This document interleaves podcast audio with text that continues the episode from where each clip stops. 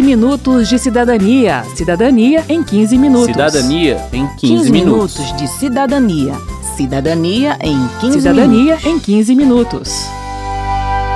No dia 13 de julho, a lei que alterou as normas trabalhistas completa um ano e o 15 Minutos de Cidadania preparou uma série especial para explicar as principais mudanças. E não são poucas. Ao todo, mais de 100 artigos da CLT sofreram um total de quase 400 modificações. Por isso, nós vamos com calma. O tema de hoje é negociação coletiva, que ganhou muita relevância com a reforma trabalhista. Eu sou Márcio Aquiles Sardi. E eu sou Verônica Lima. Segunda-feira é das almas, é bom também de sambar.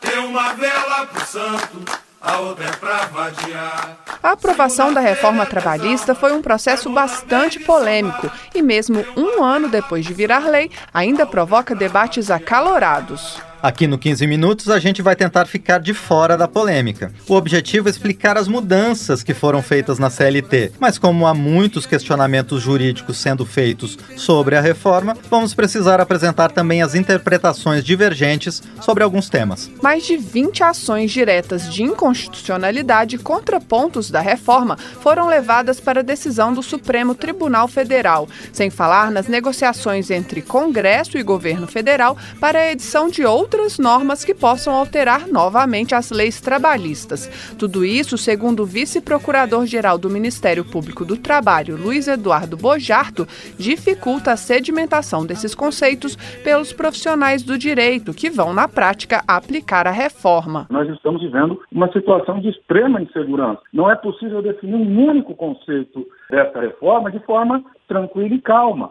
Se você juntar três profissionais do direito, um advogado empresarial, um advogado de trabalhador, um, um magistrado e um procurador, cada um vai ter uma ideia. O deputado Rogério Marinho, do PSDB do Rio Grande do Norte, que relatou o projeto da reforma na Câmara, diz que é natural haver divergências na interpretação da nova lei, mas que elas já começaram a ser pacificadas pelo Supremo Tribunal Federal. Na Espanha e Portugal, por exemplo, isso demorou quase três anos. No Brasil, a gente já começou a votar com menos de sete meses. Né? A primeira ADIM que foi ofer- ofertada.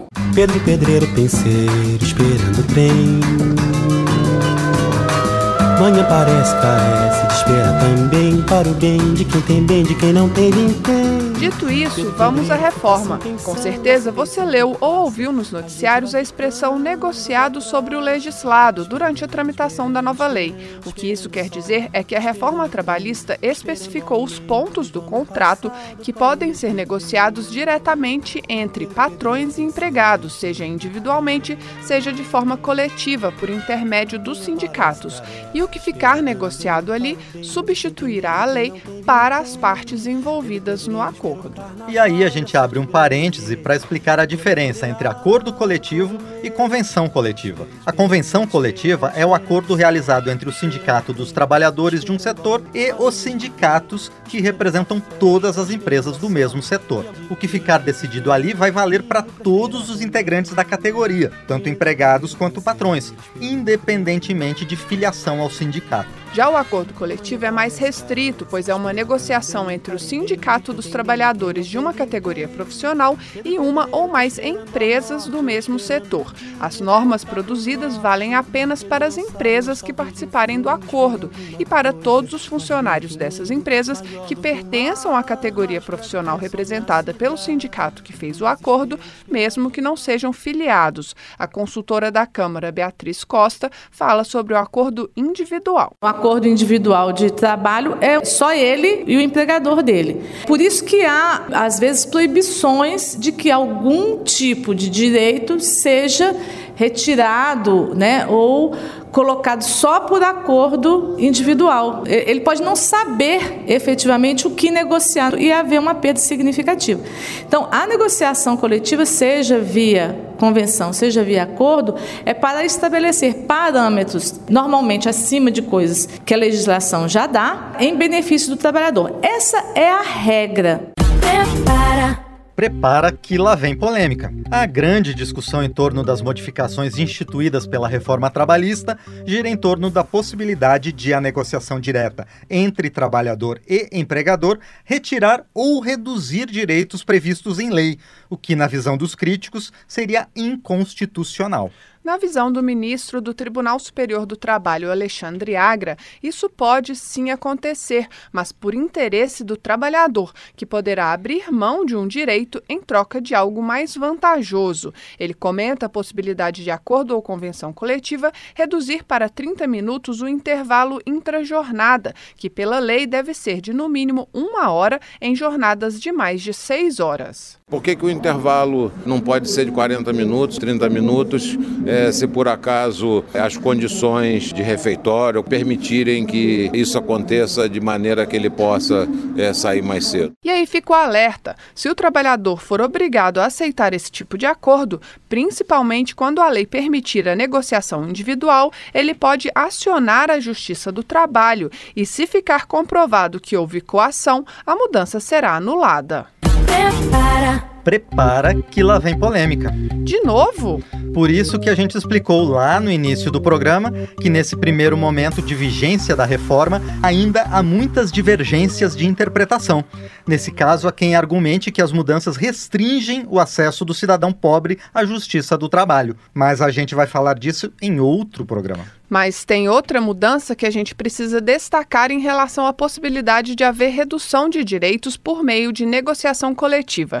Quem explica é a consultora da Câmara, Beatriz Costa. O acordo é o mais restrito e, nesse caso, ele tinha uma hierarquia menor do que a convenção antigamente. Então, se você tinha uma regra no acordo menos benéfica e na negociação coletiva mais benéfica, o da convenção coletiva se sobrepunha a esse acordo.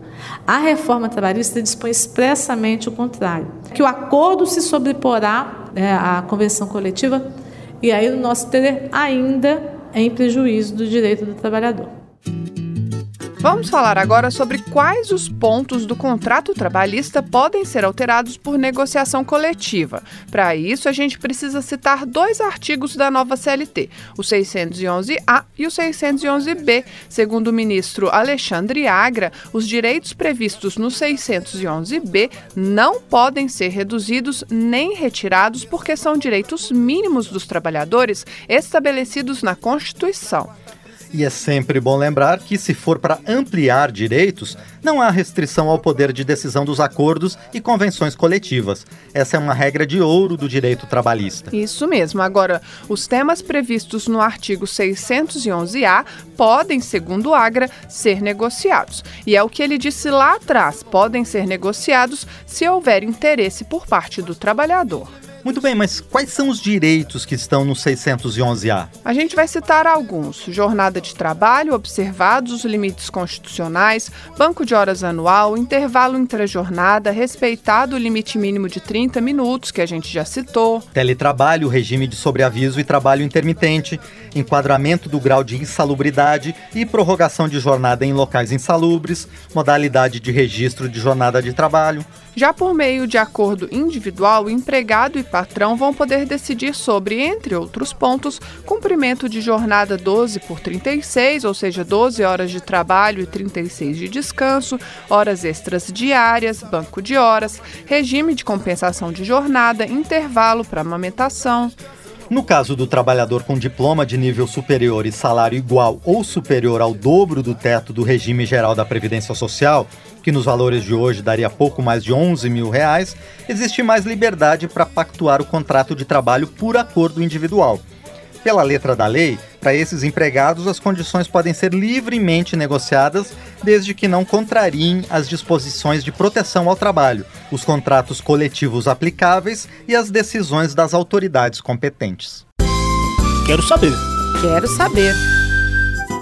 Quem nos acompanhou até a rodoviária para tirar as dúvidas do cidadão sobre a reforma trabalhista foi o Alex Miller, do Sindicato Nacional dos Auditores Fiscais do Trabalho. Edilene, eu gostaria de saber o que, que mudou para as gestantes e para os lactantes em relação à reforma trabalhista.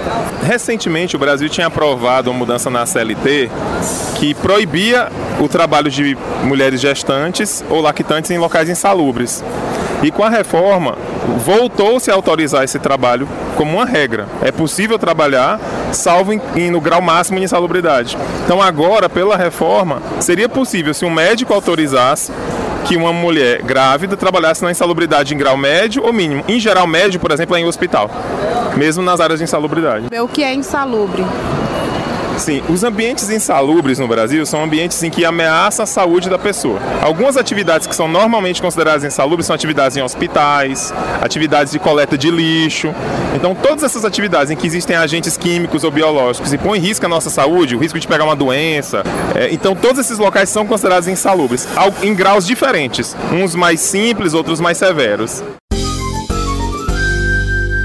Narayana. Com relação ao trabalho doméstico, como será? É, o trabalho doméstico hoje tem uma lei complementar própria no Brasil. Então ele não vai ser diretamente alterado, mas indiretamente. Porque como há um rebaixamento geral dos direitos dos trabalhadores, também vai rebaixar aquele padrão do trabalho doméstico com o tempo. Por exemplo, é, as mudanças acerca da possibilidade de acordos individuais que permitem prorrogações ou jornadas 12 por 36, de, de alguma, alguma forma poderiam se estender para lá com o tempo.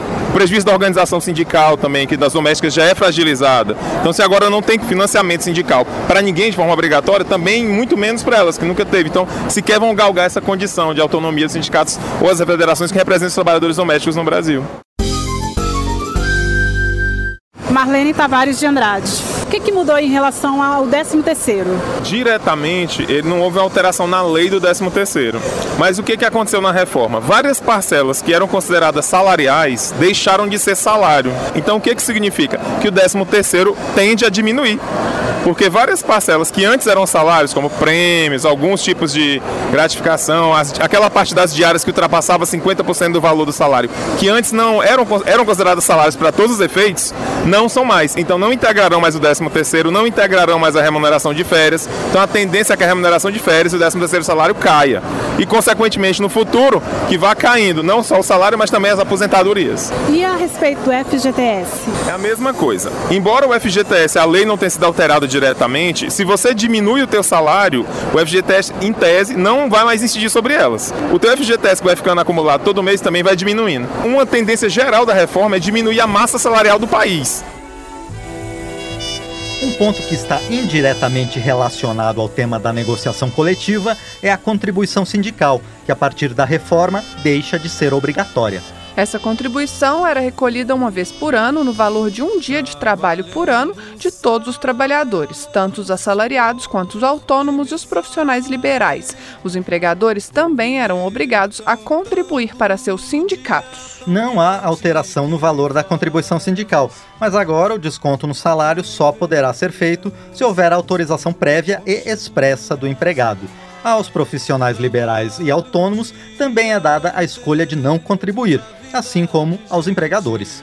Prepara que lá vem polêmica. Agora é você, Verônica? Pois é, a gente avisou. Segundo a consultora da Câmara Beatriz Costa, há decisões da Justiça do Trabalho permitindo desconto quando o sindicato apresenta resultado de assembleia em que a autorização é aprovada. Como o maior número de ações de inconstitucionalidade diz respeito à contribuição sindical, o Supremo precisará se manifestar tanto sobre a constitucionalidade de se tornar a contribuição sindical facultativa, quanto sobre a possibilidade de autorização de desconto ser decidida coletivamente em assembleia. Dito tudo isso, vamos encerrando o programa com uma dica da Beatriz. Se aproxime do seu sindicato, afinal, boa parte das decisões sobre suas condições de trabalho vai acabar passando por lá. Trabalhando só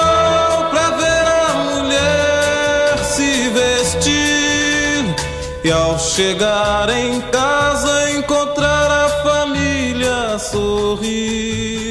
Termina aqui o 15 Minutos de Cidadania, que teve produção de Lucélia Cristina, Cristiane Baker e Patrícia Lemos, trabalhos técnicos de Rodrigo Santos, edição e apresentação de Márcio Aquilissardi e de Verônica Lima. Se você tem alguma dúvida, mande pra gente. O e-mail é rádio.câmara.leg.br e o WhatsApp é 61 999 7890 80. O 15 Minutos de Cidadania é produzido pela Rádio Câmara e transmitido pelas rádios parceiras em todo o Brasil. Você pode conferir todas as edições do programa no site. Acesse radio.câmara.leg.br barra 15 Minutos de Cidadania. Uma boa semana e até o próximo programa. Até lá! 15 minutos de cidadania. Cidadania em 15 minutos. Cidadania em 15, 15 minutos. minutos de cidadania. Cidadania em 15 Cidadania minutos. em 15 minutos.